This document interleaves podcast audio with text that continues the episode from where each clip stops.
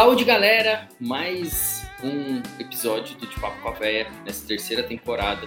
E hoje eu tenho a alegria de receber aqui Salo Maldonado, ele que eu conheci é, em Londres, né? A gente viajou junto aí para um evento muito bacana. E ele que é da cervejaria Motim, então ele vai contar um pouquinho da história dele. Salo, obrigado por você topar participar e contar um pouquinho da sua história pra gente. E seja bem-vindo. Cara, obrigado pelo convite, Júnior. E, mais uma vez, a Val Maria não veio, então ela deixou um recadinho pra gente aí do motivo que ela não veio. Júnior, eu também não posso ir não, porque eu tô hoje com as cadeiras ruins.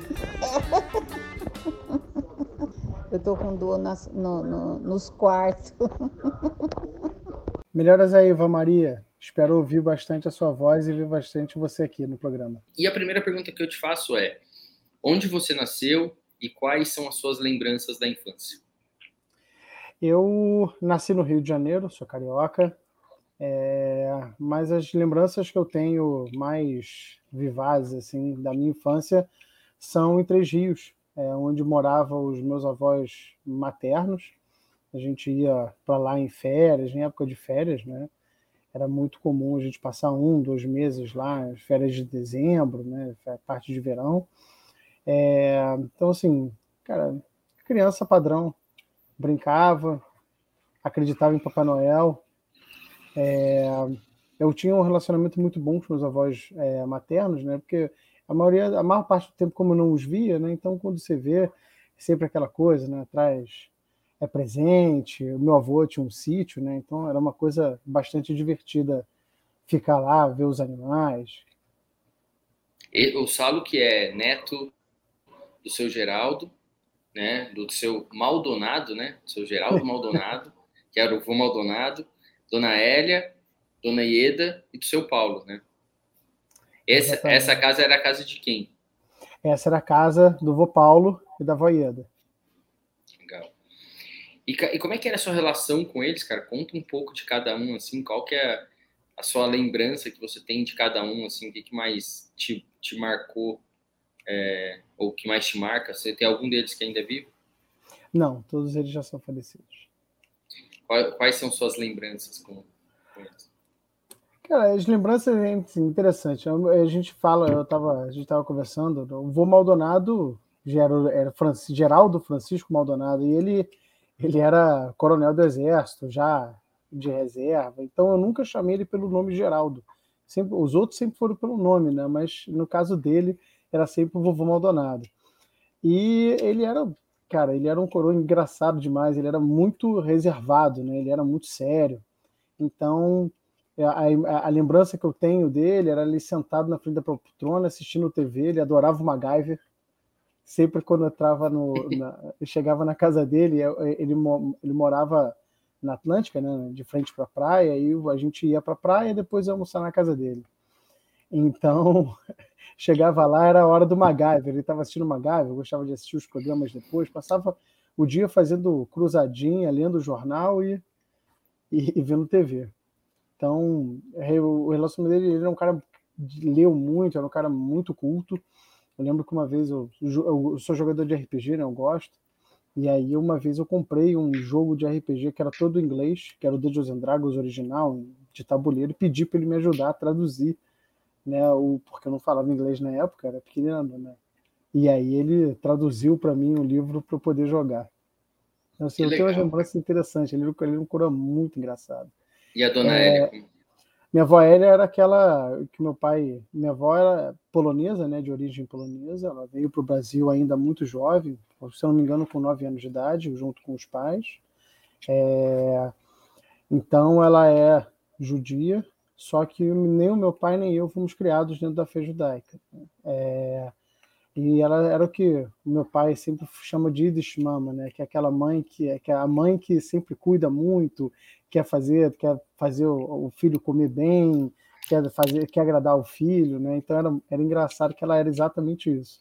Ela fazia, o meu prato na época favorito era miojo com carne, né? Então ela fazia sempre um bife e aí fazia um miojo especial E assim, tem uma coisa que, que, que, é engraçado, né? Que é questão de você vai viajar depois de um tempo, você vê onde vem as referências das pessoas. Ela fazia um patê, que ela pegava um ovo, né? Cortava o ovo, tirava a gema, né? Um ovo cozido, tirava a gema e colocava um patê por cima. E aí, cara, eu comi isso a minha infância inteira. Quando eu fui para a Holanda fazer o meu mestrado, fui fazer algumas entrevistas no mestrado lá, eu entrei num pub e aí me serviram o danado do ovo com patê, cara, igualzinho da minha avó. Que Muito legal. engraçado. É, e ela era, cara, ela era uma mulher incrível, assim. Ela faleceu aos 80, 84 anos, se eu não me engano. Trabalhou até o último dia, né? Então, cara, ela, que que ela fazia? Médica, ela era médica, ela era ginecologista e é Caramba, obstetra. Então, cara, ela ela é de 1927, se não me engano, cara. Então, cara, naquela época já era uma mulher super independente, né? Ela estudou por vias próprias, ela se casou com um homem fora da fé judaica, o que na época foi uma coisa que super abalou ali a, a relação dela familiar. É, então, Do assim, exército, era... que deve ter sido também uma coisa um pouco. Exatamente, cara. Foi, ela era uma mulher incrível, cara. Eu aprendi muito assim com a minha avó, tenho uma, uma admiração imensa pela história dela. Que legal, bacana. E, e como é que era a sua relação com a, com a dona Ieda e com o seu Paulo? Era ótima também. Cara, é, é muito difícil se dar mal com seu avô e com sua avó, né, cara? Assim, Não, eu, sou, eu e você somos pais, a gente sabe assim que o avô, ele basicamente ele é treinado a vida inteira para estragar os, fi os filhos dos filhos, né, cara? Para fazer tudo de bom, né? Para dar as coisas mais legais e tal. Então eu, eu, eu vejo isso, a relação dos meus filhos com os meus pais, eu acho uma coisa maravilhosa, é incrível, né? E era ótima. Meu avô Paulo ele era um, ele era um, ele era advogado, ele vivia, eles, eles moravam em Três Rios, né? E ele era advogado, aquele advogado famoso, né? Doutor Paulo, né? Doutor Paulo Cardoso Ribeiro de Miranda. O cara era brabo pra caramba. É, e, é, e, ele defendia os caras é, da cidade e tal, era um advogado criminal, né? Eu acho que ele era, fazia de tudo. Mas ele nome, era... né? Nome, nome de advogado mesmo, né? Nome de... Total, Paulo né? Ribeiro de... Legal. E, e, e, onde que, que, bairro que você cresceu? Como é que foi a sua, a sua infância? Você brincava na rua, brincava na praia? Como é que era? Cara, eu, eu cresci em Copacabana, eu brincava muito numa pracinha, eu, eu, mora, eu morava numa rua chamada Santa Clara, que tem uma praça perto, chamada, é, que é, o, é um micro bairro dentro do bairro de Copacabana, que chama Bairro Peixoto. Né? Então ali tem uma pracinha, que é uma pracinha do bairro Peixoto, que é famosa em Copacabana, e eu brinquei lá minha infância inteira, brincava, brinquei muito pouco na rua, né, porque era uma rua é, muito movimentada, Santa Clara, mas brincava muito numa rua que dá, fazia esquina com o prédio, que é a Lacerda Coutinho, que é uma rua bem tranquila. Cara, brinquei, não brinquei muito na rua, não, brinquei pouco. Eu sempre fui de ficar muito em casa, gostava muito de Lego, gostava muito de boneco, né, aqueles bonecos do G.I. Joe, viciado naquela parada. Até hoje, sai um filme do G.I. Joe, eu vou assistir para me decepcionar. Mas era basicamente isso, cara. Era videogame, na época Phantom System, aqueles videogames da nossa época, né? Phantom System. Esse eu não tive. Eu tive, eu tive o Master. Ah, é, era o Master, ou era o Master, ou o Mega, ou o Phantom? Hum. E, e você, e, e, como é que foi assim? Como é que foi a tua decisão, né, de, de, de depois, né, adolescente? Aí você foi estudar o quê? Qual que é a sua formação primeira? Cara, minha formação é, é esquisita, né, para dizer dizer o, o, mínimo. Assim, eu, eu sempre tive, eu sempre fiquei muito indeciso sobre a, o que fazer, né? Eu sempre gostei de entender as coisas, entender, é, tentar entender um pouco do ambiente onde eu, onde eu vivia. E aí eu achei que eu ia fazer muito bem direito. Aí fiz um teste vocacional. Naquela época todo mundo fazia teste vocacional, quem estava em dúvida. Aí fui fazer um teste vocacional. Quantos anos você tem? A gente é mesma idade, mais ou menos? Acho que sim, eu, tenho, eu vou fazer 40 daqui a alguns dias. Então, você é um pouquinho mais velho, eu tenho 38. É, é, então tá pertinho. Mas assim, eu fui fazer um teste vocacional, o teste vocacional falou assim: não faça engenharia, faça alguma coisa relacionada a humanas. Aí fui fazer direito, fiz um período de direito, é... e foi o suficiente para ter certeza que eu não queria aquilo. Influenciado não... pelo seu Paulo, não? Não, não. não. Cara, não teve influência assim. O vovô já estava já tava falecido naquela época, mas assim, era mais a, a questão assim, eu falei assim: "Ah, cara, vou fazer isso, ah, vou estudar para um concurso", aquelas coisas que jovem pensa, né, cara? Acha que faculdade vai resolver a vida, né? Então, é, então, assim, fui fazer o período de direito e, cara, quando eu tive o primeiro contato com o Miguel Reale, eu falei assim: é, realmente não dá, não consigo entender. Isso está muito fora, a parte de preceitos, fundamentos do direito, né? Isso para mim foi era muito abstrato para entender. Então, eu saí da faculdade de direito, fiz um período só, fui fazer uma faculdade de design gráfico, é, em que eu me frustrei rapidamente também, porque a minha capacidade, a minha digamos assim, a minha habilidade de desenho, de manual, de design é, é, é, é ruim. Eu operava software de Photoshop, CorelDRAW, essas coisas com facilidade, mas não era a minha pegada. E aí eu resolvi fazer comunicação social. Então eu sou e aí na metade da faculdade eu falei assim, não, eu deveria ter feito a DM. Um professor meu, Eduardo Halper, que foi não só um grande amigo, mas foi um mentor para mim, falou assim, não, termina isso, depois você faz mestrado. E foi exatamente o que eu fiz. terminei a faculdade, né? Sou publicitário, sou comunicólogo, eu fico brincando. Eu sou comunicólogo, mas eu trabalho com cerveja.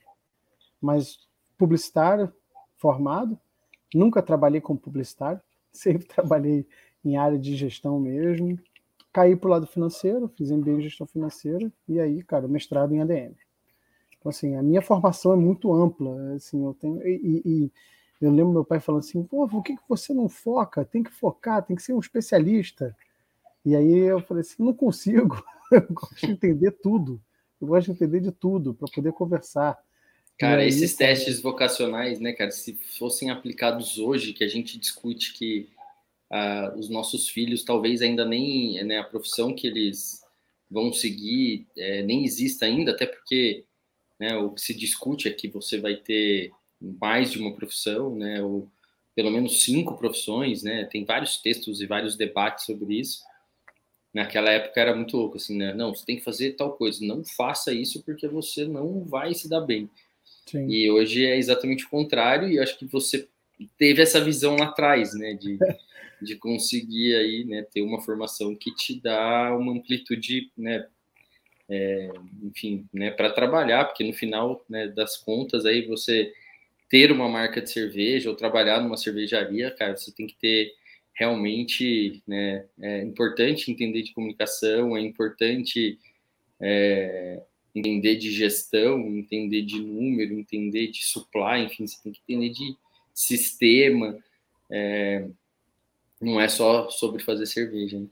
Mas, cara, então agora assim, agora que eu entendi um pouquinho aí, né, do seu, do seu perfil, assim, como é que foi, como é que você foi parar na cerveja? Como é que foi? Você, você, lembra a primeira cerveja artesanal que você bebeu? Lembro, lembro. Cara, a primeira cerveja artesanal que eu bebi foi a cerveja que me apaixonou, né? Foi aquela, foi literalmente amor à primeira vista. Eu tenho um amigo que hoje mora na Irlanda, é, e eu sempre a gente saía muito junto, a gente bebia muito, eu sempre bebi, bebi deste lado, né? Eu gostava muito de rum, gostava de uísque, é, mais rum do que uísque, tá? Para ser bastante honesto. É, e aí, numa conversa dessa, a gente ia muito num pub irlandês que tem aqui no Rio, chamado Shenanigans. A gente ia direto no Shenanigans, aí um dia ele falou assim, cara, Salo, eu bebi uma cerveja com os amigos, cara, você tem que beber. E aí eu falei assim, pô, qual o nome da cerveja? Ela, que nome legal. Era um pub irlandês, tinha muita cerveja inglesa, né? Naquela época vinha sempre veio pela Boxer, né? Mas naquela época os caras tinham Old Speckled Ham, Guinness, é, poxa, é, Fullers no TEP, né? Servindo o chopp e eu não, não fazia ideia. Pois bem, ele falou da Strong Suffolk, me serviu e eu fiquei encantadíssimo com aquela cerveja. Eu nunca imaginei na minha vida beber uma cerveja envelhecida em barril de carvalho, porque barril de carvalho até aquele momento para mim era destilado e vinho de repente eu estou bebendo uma cerveja maturada em carvalho. Então, para mim, aquilo foi uma experiência incrível. É, beber aquela cerveja, fui, fui ler depois sobre ela, fui tentar entender o que, que ele era aquela cerveja. E, cara, aquela cerveja até hoje é uma das cervejas favoritas que eu guardo. Pô, mas assim, você, começou lá em cima também, né? Você começou com, com a pois, régua alta, né? pois é, Isso... é, cara. Pois é. Mas você vê, mesmo bebendo uma cerveja tão, digamos assim, que quebra tantos paradigmas né, da cerveja que a gente está acostumado a beber, aquela, aquela cerveja clarinha e tal. É, depois eu fui beber a Erdinger, né? Fui beber a Erdinger quando ela aquele serviço, né, que você coloca de cabeça para baixo e gira, aquilo ali também me encantou, né? Então bebi Erdinger. Eu até hoje sou apaixonado por estilo inglês, cara. A gente foi para a gente se conheceu lá em Londres, cara. A minha graça era ir no Festival dos Coroas, que estavam servindo os Cascades? Então, Cara, ape, louco, apesar de ter dado esse pico, assim, depois eu fui, digamos assim, meio que por um para uma faixa de normalidade até chegar nas IPAs, que acho que. Bom, agora que você falou, vamos adiantar, depois a gente volta à história, né? Então vamos falar um uhum. pouquinho desse festival. É um, é um, festival muito curioso, né? Porque o público é muito diferente do que a gente está acostumado do público no Brasil. E eles dividem as, as cervejarias por regiões, né? Então você chega em um, uma determinada ilha ali, né? E a, e a ilha, a cerveja, as cervejarias são agrupadas por uma determinada região todas servidas em cask. E assim, você vê senhores com idades muito, muito, muito avançadas, né? Assim, era uma coisa. É, né, pô, tinha um senhorzinho de bengala andando devagarzinho, né? Tomando ali a, a, a cervejinha dele, assim. E, bom, um festival que foi, foi muito marcante, assim, né, pra gente, cara, de, tentar entender, né, um pouquinho assim, é muito diferente o mercado, é, um mercado que é muito fiel ali, né, ao, ao, ao, jeito de fazer cerveja e de replicar e de, e de, e de é, é, muito legal ver isso. Na Alemanha tem muito isso também de como aquele cara daquela região te explica, né, por que que a cerveja dele é feita daquele jeito, enfim, é, é, é muito é, muito bacana, assim, né, e cervejarias de muito antigas. Né? Pois é, cara. E, isso é para mim uma das coisas mais interessantes na, na, na cerveja, seja ela artesanal ou, ou, importada ou especial, como a pessoa gosta de se referir. Mas é, esse contato com as pessoas é para mim a coisa mais incrível, né?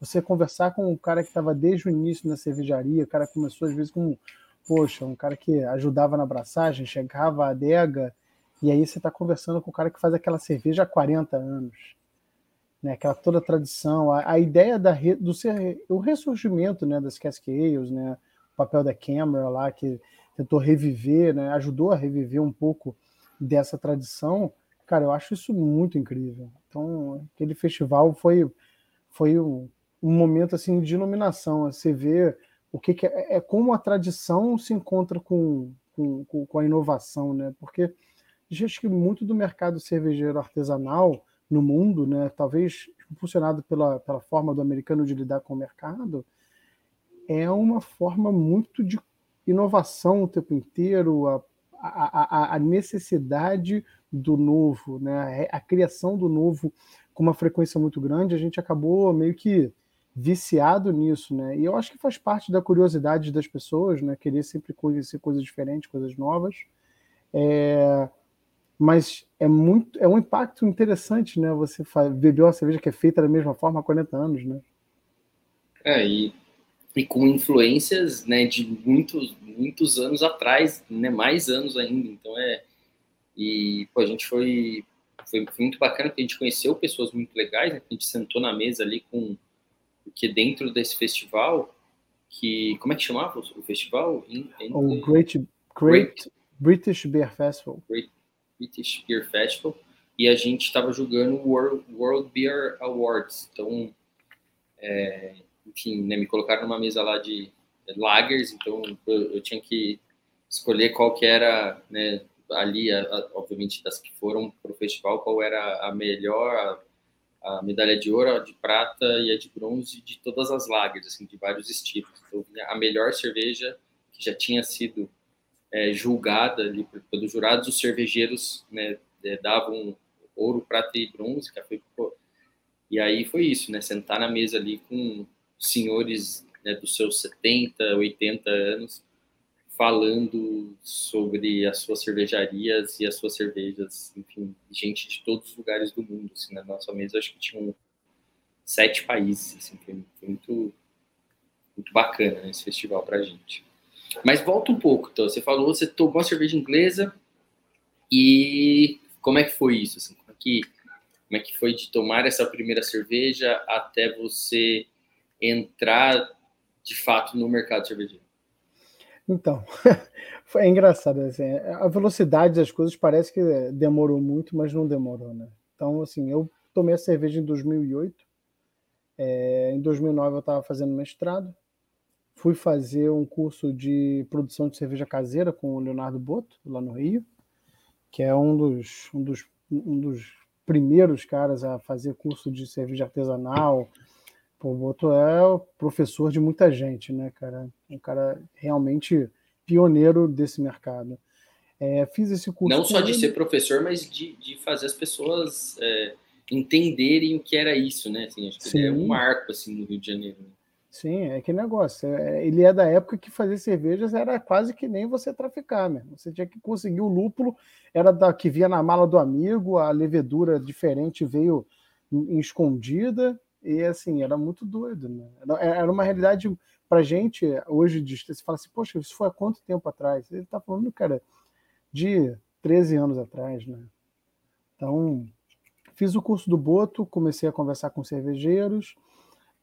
No final de 2019, eu acabei é, conduzindo uma, uma, uma degustação para o pessoal do Rio. Tinha um grupo de blogueiras naquela época chamada é, Female Carioca, que elas eram, eram cervejeiras caseiras, né? Uma delas era a esposa do Boto, tinha o pessoal que fazia da serva carioca, que fazia cerveja, e aí o Beer Box, que era uma empresa que vendia cerveja pela internet, que depois eu vinha ser sócio deles. É, Beer Box queria fazer uma degustação, fez uma seleção, mandou as cervejas, e eu preparei e conduzi a degustação com elas. É, e foi a minha primeira experiência de degustação. Eu não fazia a menor ideia é, de como conduzir uma degustação naquela época, mas eu já me apaixonei pela história. Né? Essa coisa me deixou muito encantado. A história, como que a história vendia, como que a história mudava a forma da pessoa enxergar o produto. Né? Então eu peguei, peguei as cervejas que a gente ia fazer degustação, pesquisei muito sobre elas e foi isso que eu fiz. Contei história. É, então, é, com isso, cara, a gente teve. Eu tive contato com o pessoal do Beerbox, eles depois me chamaram para conversar, acabei me tornando sócio deles em 2010. E, cara, daí foi um furacão, né? Em 2010 eu comecei a, eu comecei a distribuir cerveja, é, pegava, a gente comprava cervejas que eram trazidas, trazidas pela Tarantino, Flying Dog, Anderson Valley, Rogue, todas as cervejas a gente eu comecei a distribuir com o próprio pessoal do Beer Box. Depois montei um bar no Rio chamado Beer Jack Hideout. A gente chegou a ter, se eu não me engano, acho que 13 torneiras de cerveja. E, cara, ficou de 2010 até 2014, um bar que durou aí quase seus quatro anos. Em 2012 eu fundei a Dois Cabeças com o Bernardo. É, fizemos a High Five, inclusive, foi feita dentro do Hideout, a primeira leva caseira, que a gente estava ainda brincando, né? nem imaginava em ter uma marca mesmo. Naquela época o Bernardo falou assim, não, vamos fazer, vamos fazer, e eu morrendo de medo, que a abraçagem mínima era mil litros, eu achava que uma infinidade de cerveja. E eu falei assim, meu Deus, como é que eu vou fazer mil litros para vender, cara?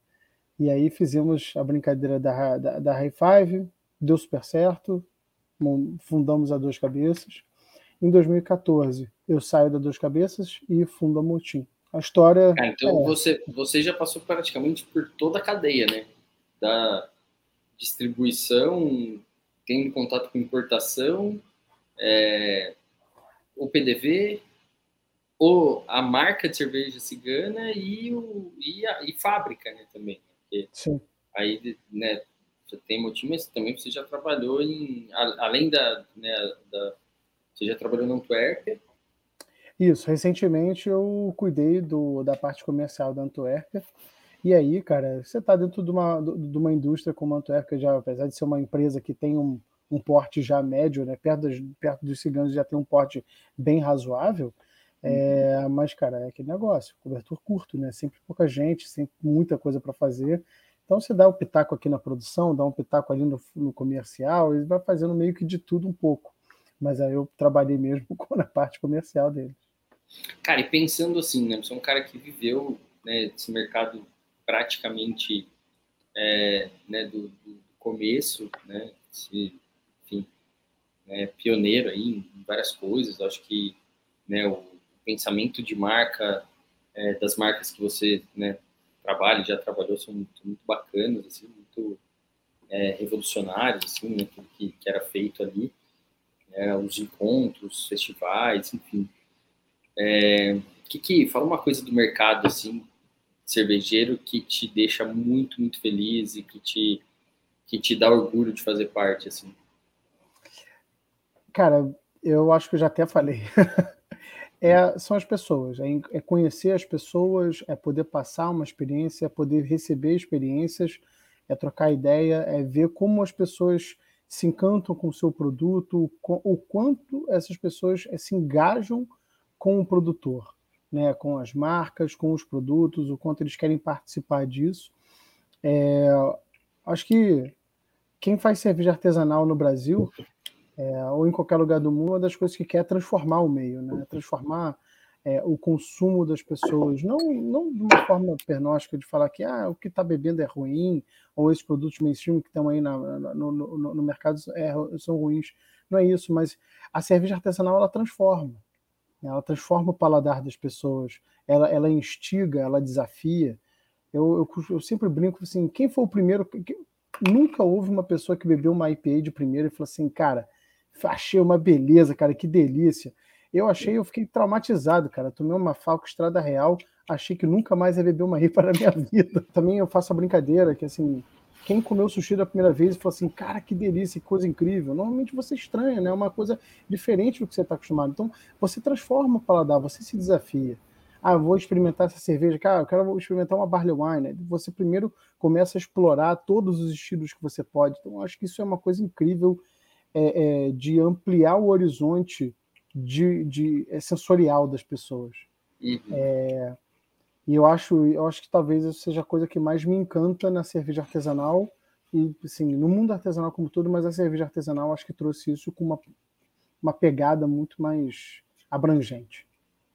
E, e eu acho que tem uma coisa também de do, do, lance que a gente foi muito criado com ah, qual a sua cerveja preferida, qual a sua cerveja preferida. Eu, eu acho assim que não, eu, eu acho que não existe mesmo, assim, cara. Eu acho que tem uma cerveja preferida para cada momento, uma cerveja. É, por exemplo, agora eu vou abrir uma aqui. Não sei se você tá com cerveja aí, se quiser pegar. Eu Ou... não, tô tomando um café aqui, porque. Cafézinho. eu vou abrir uma aqui, e para mim, esse calor, cara, eu tô aqui pingando, sem ar-condicionado. Tomar aqui uma Beach Pills. Opa! Cervejinha que a gente tá lançando agora que é uma small lager, então, Pô, legal, inspirada na, lá na, na, escola inglesa que a gente estava falando. Não tem nada a ver, né? Porque é levedura lager, enfim. Mas é uma cerveja que ela tá com 2% de álcool e cascas de limão siciliano, limão Tahiti e laranja. Nossa, deve ser refrescante. É um. Cara, é uma aguinha, cara. É um é avatar da refrescância, é. né?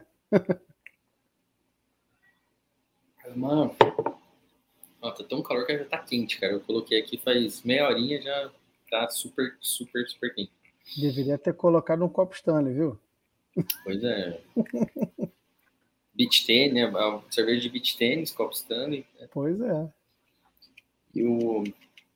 Cara, agora me fala uma coisa. E o que que tem te deixado irritado nesse, nesse meio? O que que... Né? Acho que é bom a gente falar disso também, né? As coisas que te que te irritam, não sei se tem. Ah, tem, sempre tem, né? Tem, né? Várias, né? Tem. Cara, assim, coisas que me incomodam no meio cervejeiro, acho que eu, mas eu acho que são comuns a qualquer meio, qualquer meio profissional. Falta de profissionalismo, comportamento antiético, é, você a forma com que alguns alguns players se posicionam em termos de é, do relacionamento com as pessoas, né? Também é, a gente viveu aí alguns, algumas turbulências nos mercados. É, eu acompanho muito o mercado externo né, é, com escândalos e coisas que assim o quão tóxico pode ser o meio e a gente sabe que existe isso, sabe que a gente tem que lutar e a gente é, é, o mercado cervejeiro nasceu meio que uma como uma grande irmandade, né? Todo mundo se abraçava, todo mundo falava, conversava, todo mundo era amigo, até que não. É, eu acho que eu acho que mesmo que você discorde ou que você não se posicione da mesma forma que um outro player, é, não existe demérito para você. É, não tem ninguém é pior do que ninguém porque trilha um caminho de estilos diferentes e a gente vê muito preconceito, é, não só dos produtores, mas também um pouco de alguns consumidores. Sim. Então acho que isso faz parte de qualquer qualquer mercado, né? Acho que a gente vai ver isso aí em qualquer segmento que for trabalhar. Mas é uma coisa que me incomoda.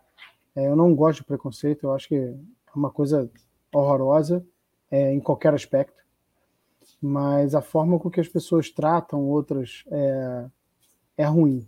Eu, eu, eu, eu, queria que o, meio fosse um pouco mais profissional e um pouco mais humano.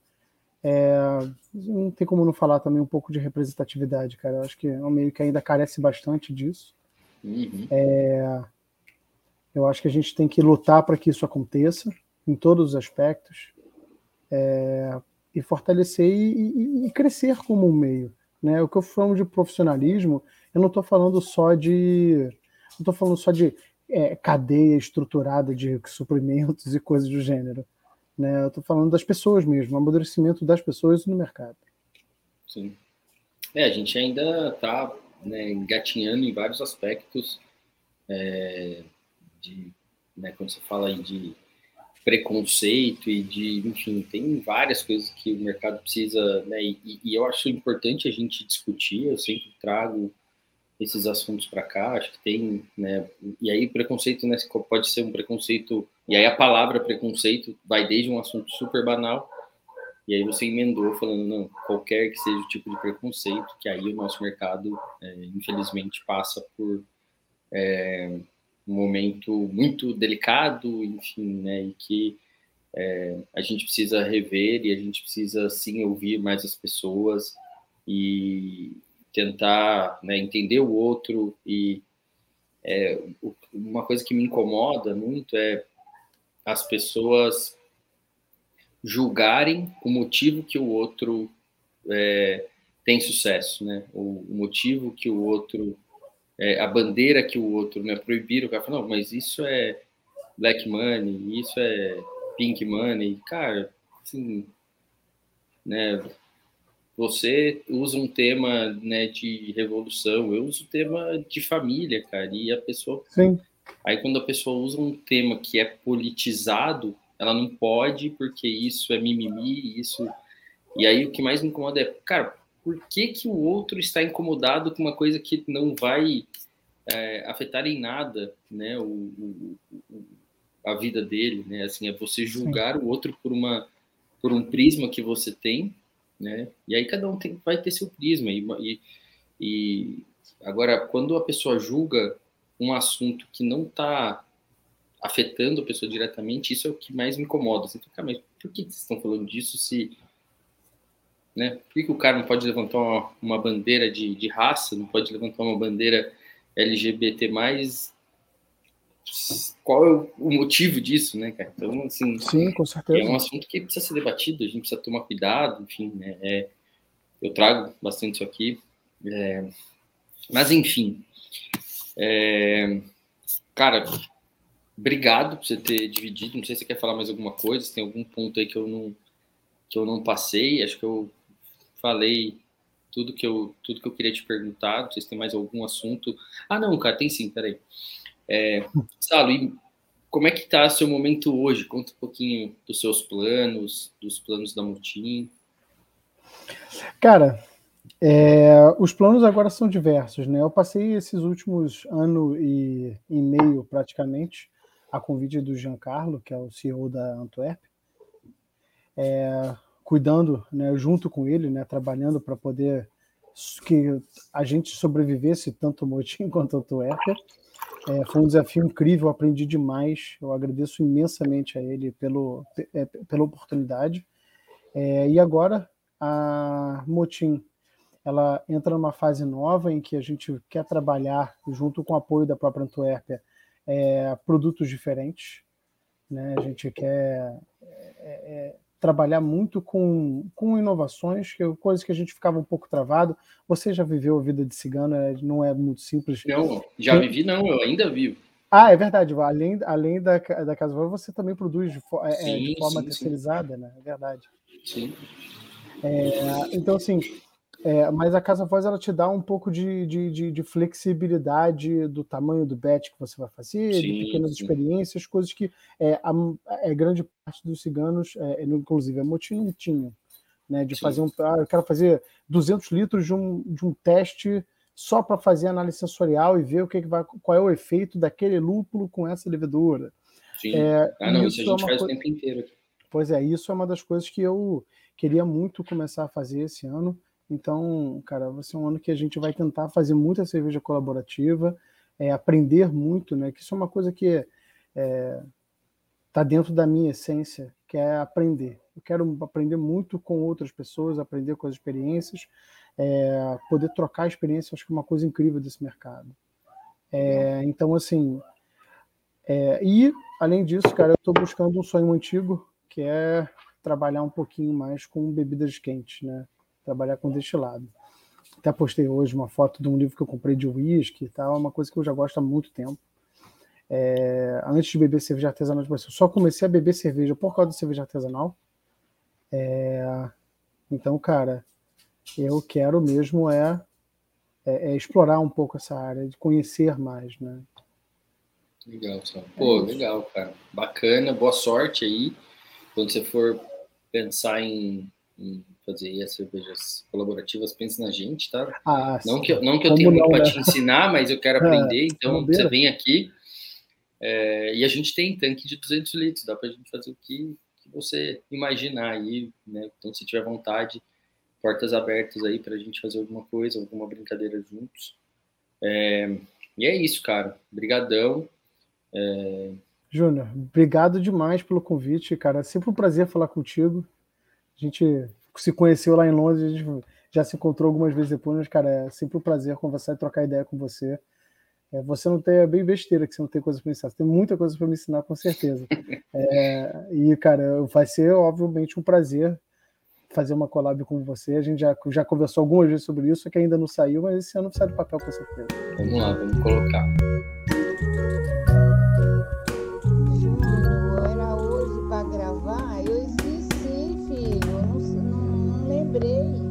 Esse podcast foi apresentado por Júnior Botura, neto da Ava Maria e fundador da Cerveja Voz. Produzido e editado por RP Podcasts. Não esqueça de seguir a Cerveja Voz nas redes sociais arroba Cerveja Voz no Instagram, barra Cerveja Voz no Facebook, de Papo com a Véia no Spotify e Cerveja a Voz no YouTube. Se você gostou desse episódio e acha que tenha algum convidado interessante que possa participar também, mande pra gente nas nossas redes sociais que a gente tenta entrar em contato com eles. Se você conhece alguém que você acredita que também vai gostar desse programa, indique a gente para ele. E se você quiser comprar qualquer um dos nossos produtos, entre em avozencasa.com.br. Muito obrigado por ter assistido ou ouvido esse episódio até o final. Saúde e até a próxima!